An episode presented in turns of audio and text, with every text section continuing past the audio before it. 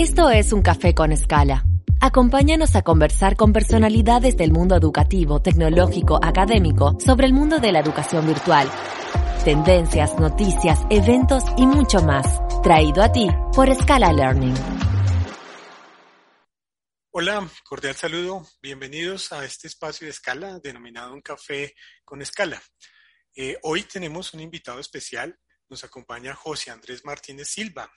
José Andrés es el director general de eh, Estudio Elefante. Eh, José Andrés pues tiene una amplia trayectoria eh, como consultor en educación superior, en asuntos referidos al aseguramiento del aprendizaje, diseño de trayectorias educativas, estructurado por resultados de aprendizaje, aseguramiento de la calidad, gestión pedagógica institucional. Andrés se formó como ingeniero de sistemas en la Universidad Nacional de Colombia y tiene dos maestrías, una en ingeniería, perdón, es magíster en informática educativa y tiene una MBA del INALDE. José Andrés, ¿cómo vas? Bien, David, un gusto compartir nuevamente después de algún tiempo y, y gracias por la invitación. De verdad es un honor poder acompañarlos.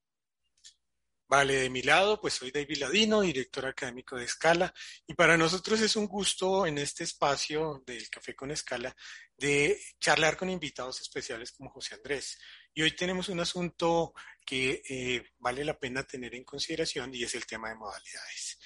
Esto, José Andrés, como tú sabes, eh, las modalidades no son nuevas, han tenido, digamos que, una serie de transformaciones a lo largo del tiempo en función de eh, la evolución de las tecnologías, la globalización, entre otros fenómenos que pues han ha, afectado todos los sectores y pues obviamente la educación es uno de estos sectores que se ve permeado por dichos cambios eh, que se dan en todos los contextos.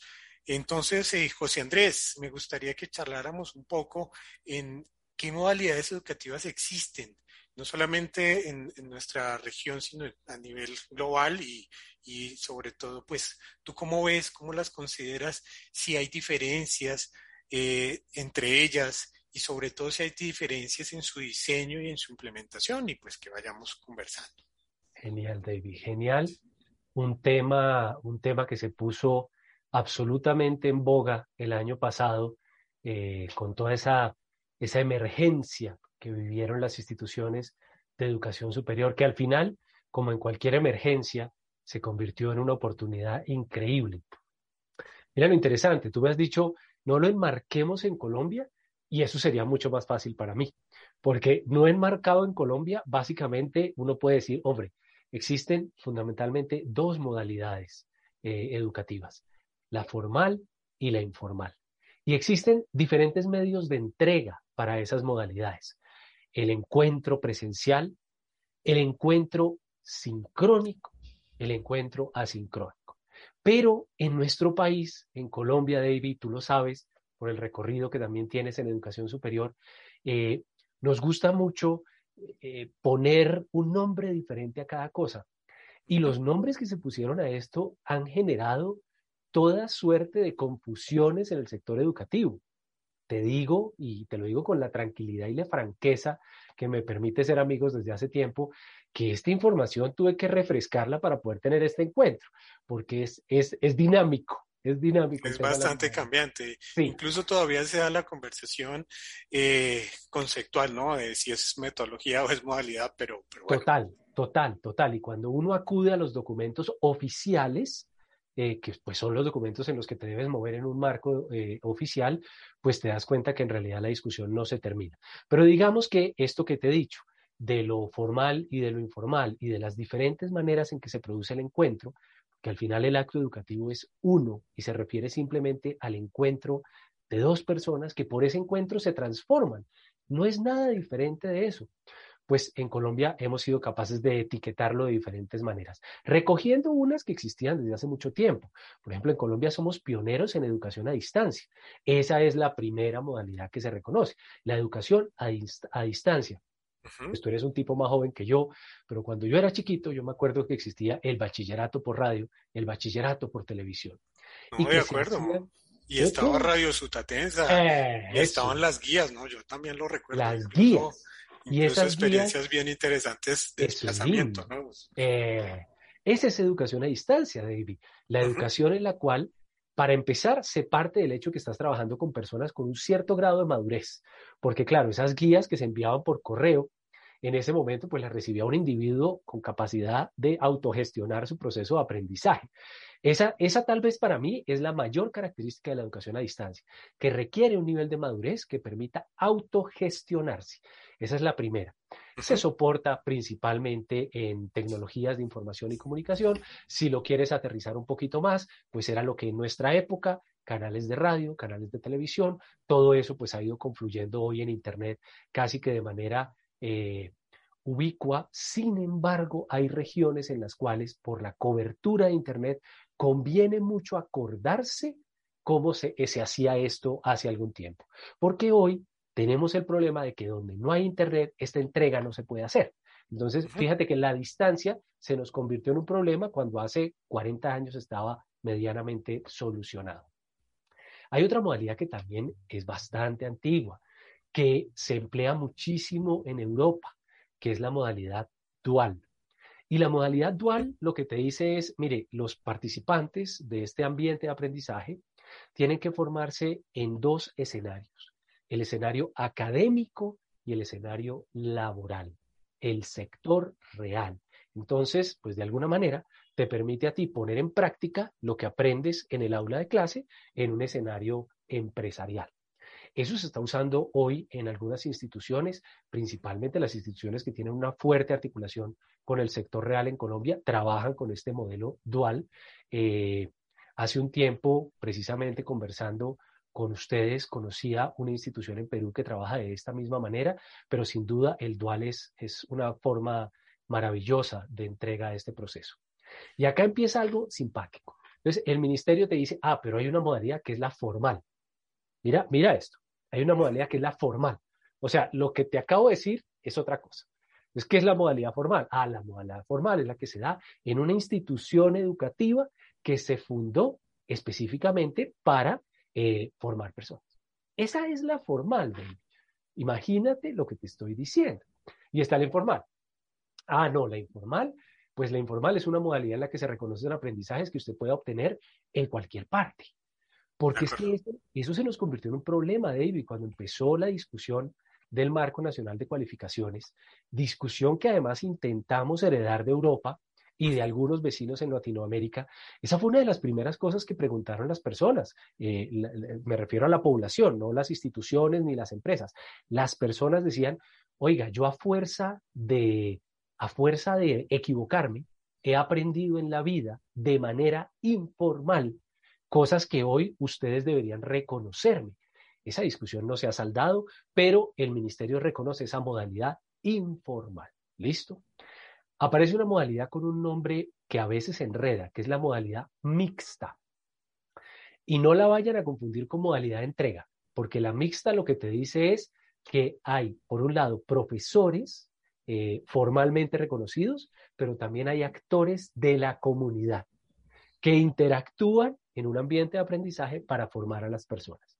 Es decir, está el profesor y está el que sabe, pero que no es profesor. A eso es a lo que le denominamos hoy modalidad mixta, que genera un ruido terrible porque si la persona no se lee con cuidado esto puede confundir la mixta, por ejemplo, con lo híbrido, que fue un concepto emergente del año, del año pasado o antepasado, ya ni me acuerdo, David, de tanto tiempo. Pasado más o menos. Pasado más o menos, ¿no?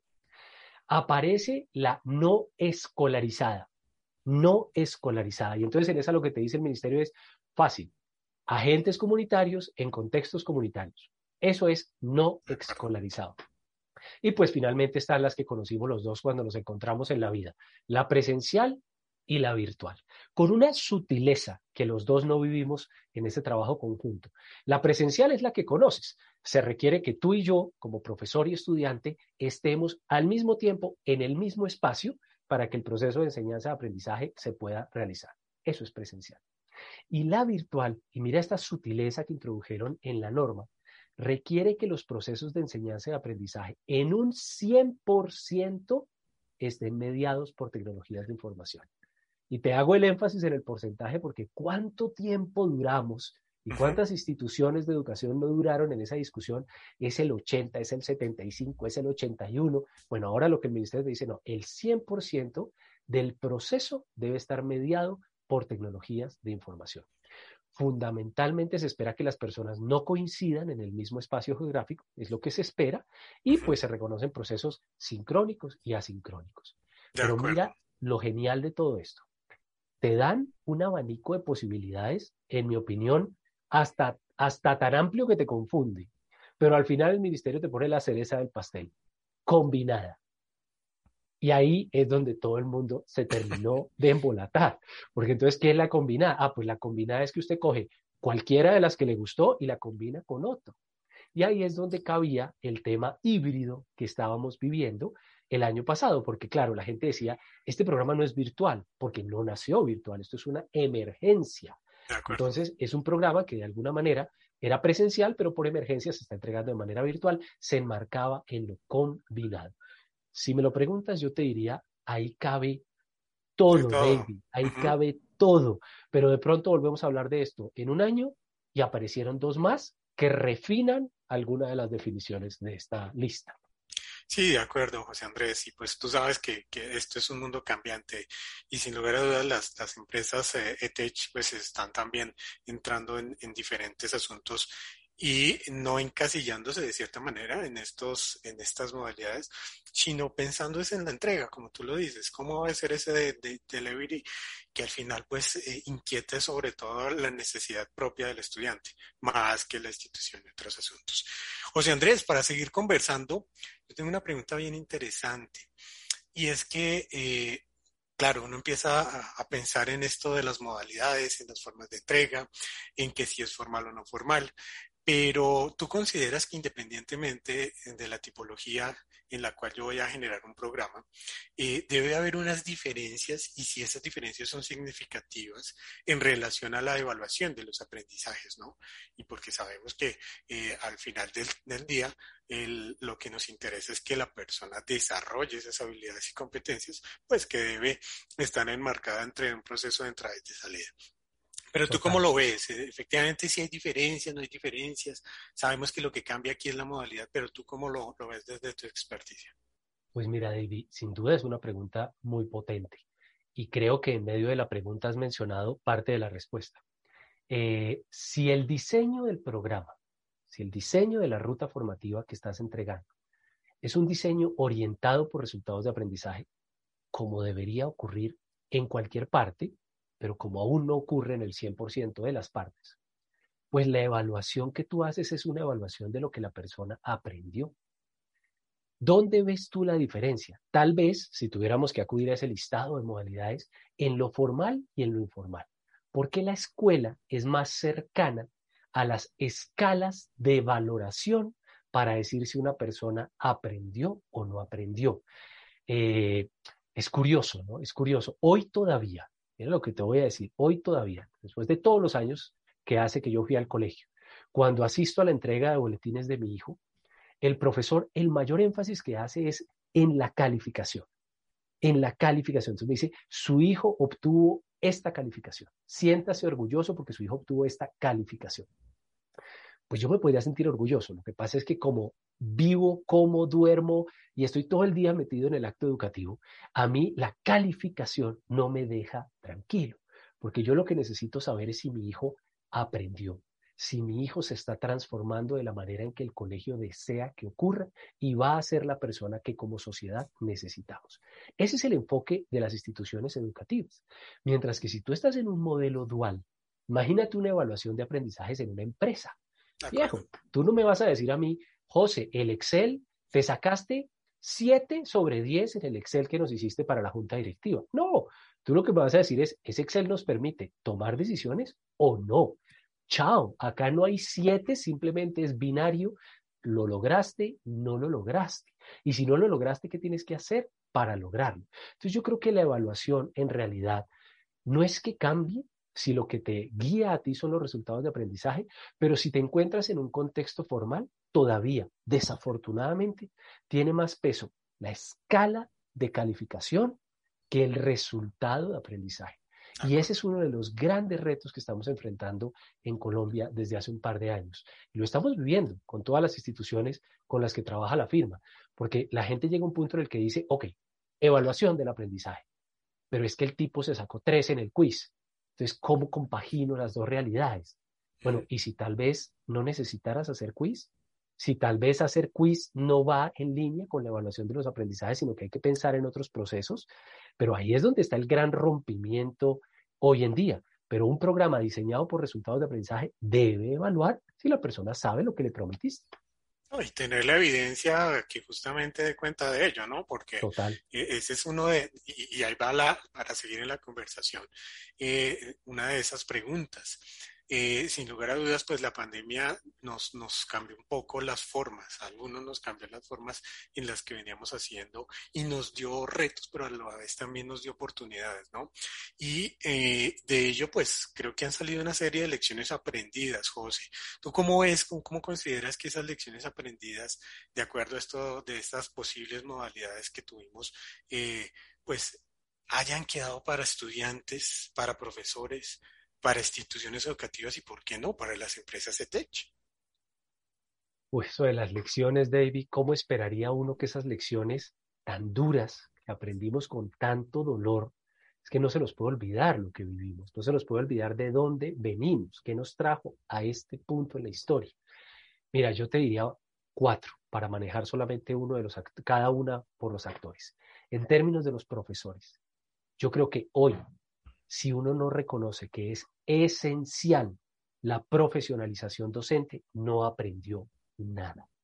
Perdóname ser tan contundente, pero es que yo creo que hoy una institución tiene que reconocer que a sus profesores debe formarlos en metodologías activas de enseñanza y en evaluación de los aprendizajes, con independencia de la modalidad, con independencia de la modalidad. Esos son skills que necesita el profesional docente. Eso es así de simple.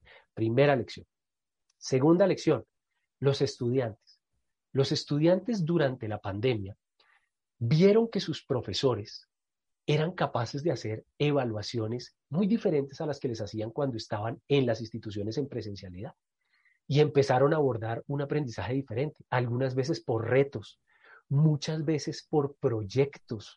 Uno veía a los muchachos construyendo una cantidad de cosas en los computadores que uno decía, oiga, qué locura los proyectos. Te lo digo porque yo en pandemia tenía pues a mi hijo al lado, un adolescente intentando avanzar en su proceso eh, y también me hablaba mucho con estudiantes de universidad que son amigos míos. Viera los quizzes que nos están haciendo. Es que esto, esto ya no son quizzes, esto son competencias a nivel mundial, gamificadas. Bueno, la gente estaba feliz. Y volvieron a los colegios y volvimos a las mismas evaluaciones pero los estudiantes ya no son los mismos. Entonces los estudiantes hoy sí te reclaman y te dicen, oiga, pero eso tan bonito que hicimos del simulador de la empresa donde yo tenía que desarrollar una startup que era de mentiras, pero igual tenía que simularlo hasta quebrarlo o sacarlo adelante. Y ahora quiz. Pues esa es una lección que los estudiantes aprendieron y que no van a olvidar. Yo creo que las instituciones de educación superior que se han manejado durante toda la vida de manera presencial y que encuentran en su campus un valor agregado inmenso y hablan de la experiencia en el campus, no terminan de comprender, perdóname si esto suena un poquito feo, que el campus en realidad es un costo hundido. El campus son ladrillos, árboles y pasto, es un costo hundido. Hombre, ¿es lindo? Sí, es lindo. ¿Durante muchos años nos sirvió? Sí, durante muchos años nos sirvió. ¿Nos va a seguir sirviendo igual ahora que pasó lo que pasó? Pues Parece que no. Parece que estar obsesionados por volver a llevar a la gente a los campus no está funcionando. Tú haces un sondeo en Bogotá con las principales universidades. Quédate en Bogotá, no te me vayas a la periferia porque ahí la situación es gravísima. En Bogotá, los estudiantes ya no quieren ir a las universidades porque no entienden la necesidad de desplazarse. O quieren ir, José, pero hacer otros, otro tipo de, interacciones. Claro. Es decir, no, no, ya, ya está cubierto que se puede desarrollar a través de unas mediaciones tecnológicas ese proceso formativo, pero tal vez quiere ir a escenarios de bienestar donde pueda compartir con sus compañeros, donde pueda tener una atención diferenciada. Y ese creo que es uno de, de los retos, ¿no? Y, uno de los aprendizajes para la SEDTEC, ¿sabes? Porque mira que la SEDTEC en este movimiento se dieron cuenta o pudieron comprobar esa promesa de que realmente es muy fácil y muy rápido poner rutas de formación en ejecución y con un buen medio para comercialización se pone a funcionar eh, una ruta formativa en el espacio de lo informal. Funciona. Pero creo que las CETEC también se dieron cuenta que no era únicamente eso lo que necesitaban brindarle a sus estudiantes. Y empezaron a darse cuenta que a esa experiencia formativa es necesario sumarle elementos que hasta hace un par de años no consideraban necesarios. Te lo pongo así, antes de la pandemia uno entendía como formación en línea, pues tomar un curso en línea con algún proveedor. El que tú quieras poner allí está bien. Yo veo el video, presento la evaluación, de pronto hay alguna actividad y ya está. Pero hoy esa experiencia se me queda corta porque la pandemia también nos abrió espacios de socialización y bienestar, como tú lo estás diciendo, en lo virtual. Entonces, ya no solo te, eh, te obligas como EdTech a proveer soluciones formativas, bueno, sino que la gente te va a decir, oye, ¿y dónde está mi espacio de networking? Y, y, y yo quiero hablar con mis amigos. Eso no me lo ofrece el campus de esta institución. Y entonces ese concepto de campus empieza a llevar a, lo virtual de una manera que hasta hace unos años nos parecía irreal, pero que hoy es esencial poner en funcionamiento. Yo creo que ahí las EdTech tienen un reto lindísimo y es terminar de materializar esa idea de universidades virtuales donde las personas tienen una experiencia muy cercana a la que personas como tú y yo cuando nos formamos en las universidades convencionales, pues pudimos vivir. Claro, José. Creo que, ahí hay un reto bien interesante y tú lo planteas y, creo que tiene mucho sentido de entender cómo podemos hacer un despliegue de servicios para los estudiantes desde la cultura digital. Porque eh, si bien digamos que era parte de los retos y ha sido uno de los retos, creo que en Latinoamérica cuando se trata el espacio de, de bienestar eh, universitario, de bueno, ¿y cómo le despliegas esos servicios al estudiante? Pero entonces, José, sigamos conversando un poco, porque creo que esto de, hablar de cultura digital y, bienestar universitario nos pone en un reto bien interesante y es cuál debería ser el siguiente paso eh, en términos del e-learning, es decir, ya centrándonos netamente en modalidad virtual, que deberían hacer las, eh, universidades y las instituciones que en general estén interesadas en estos procesos. Si bien digamos que hay dos columnas importantes, donde una, un asunto es cómo diseñas esa experiencia de aprendizaje y otra cómo despliegas esa experiencia de aprendizaje. ¿Cuáles tú crees que pueden ser esos retos desde los diferentes frentes? Es decir, lo curricular, lo pedagógico, eh, este asunto obviamente de bienestar, entre otras posibilidades, José. Mira, yo creo que el primer reto que tenemos todos los que estamos en este mundo es no olvidar. Yo creo que es el primer reto, no olvidar qué nos trajo a este punto de la historia. Y desde el no olvidar, reformular nuestros programas. Pero reformular nuestros programas para el contexto actual. Es que, David, nosotros antes hablábamos de crisis que habían pasado en la historia o crisis hipotéticas que podrían llegar. Pero hoy la gente que se está formando vive en esas crisis. Mucha de esa gente llega hoy a intentar eh, reanudar su vida donde la dejó eh, antes de la pandemia y se encuentra primero con un hándicap en su aprendizaje bárbaro. Mira, los, los, estudiosos del tema más eh, conservadores hablan de un gap de siete años en el aprendizaje retrocedimos siete años, los más, los más eh, conservadores. Entonces los muchachos están llegando otra vez a los procesos formativos y se dan cuenta que lo que creían que sabían no es suficiente. Primer tema. Segundo, ya no le encuentran sentido a aprender contenidos teóricos para abordar problemas teóricos, sino que tienen que abordar una realidad que es hoy, que es ya, que son problemas que tienen que solucionar ya porque es que lo que se está poniendo en juego es, puede sonar un poco eh, dramático, pero es su supervivencia, es su desarrollo como persona. Nunca antes habían estado en un momento tan retador de la historia. Entonces, un programa que hoy no esté enfocado en resultados de aprendizaje, pero para resolver problemas del contexto actual, debería inmediatamente decir, oiga, pensémonos este asunto, porque con la teoría que veníamos y este cambio en el panorama mundial, no podemos seguir. Y ahí, ¿cómo te va a jugar de bien? Un espacio de bienestar, un espacio de apoyo, un espacio de decirle a los estudiantes que están regresando, no estás solo y los problemas que crees que son tus problemas son los problemas de todo el mundo. Y vamos a hacer comunidades de aprendizaje y vamos a hacer comunidades de apoyo y vamos a usar mucho andamiaje del que estudiábamos en los libros de pedagogía, pero ahora sí lo vamos a poner a funcionar. Ahora sí vamos a poner tutores, ahora sí vamos a poner monitores, ahora sí vamos a poner eh, profesores que así no sea su clase, se hacen cargo de, porque ese es un rol que se reconoce en las universidades ahora. Tenemos un espacio, David, hermoso. Yo, yo siempre me refiero a lo que pasó como, como un golpe en la mesa, un golpe en la mesa que te desordena tanto el tablero que lo mejor es volver a empezar. Ese tablero ya no lo vuelve a organizar nadie. Y los que lo entiendan así tienen todo por desarrollar, con el gran reto de formar a los individuos que necesita la sociedad hoy, no en los libros, sino en la sociedad que vivimos tú y que vivimos todos. Bueno, José, pues mil gracias por, por este espacio, por estos minutos eh, que estuvimos charlando en este café con escala.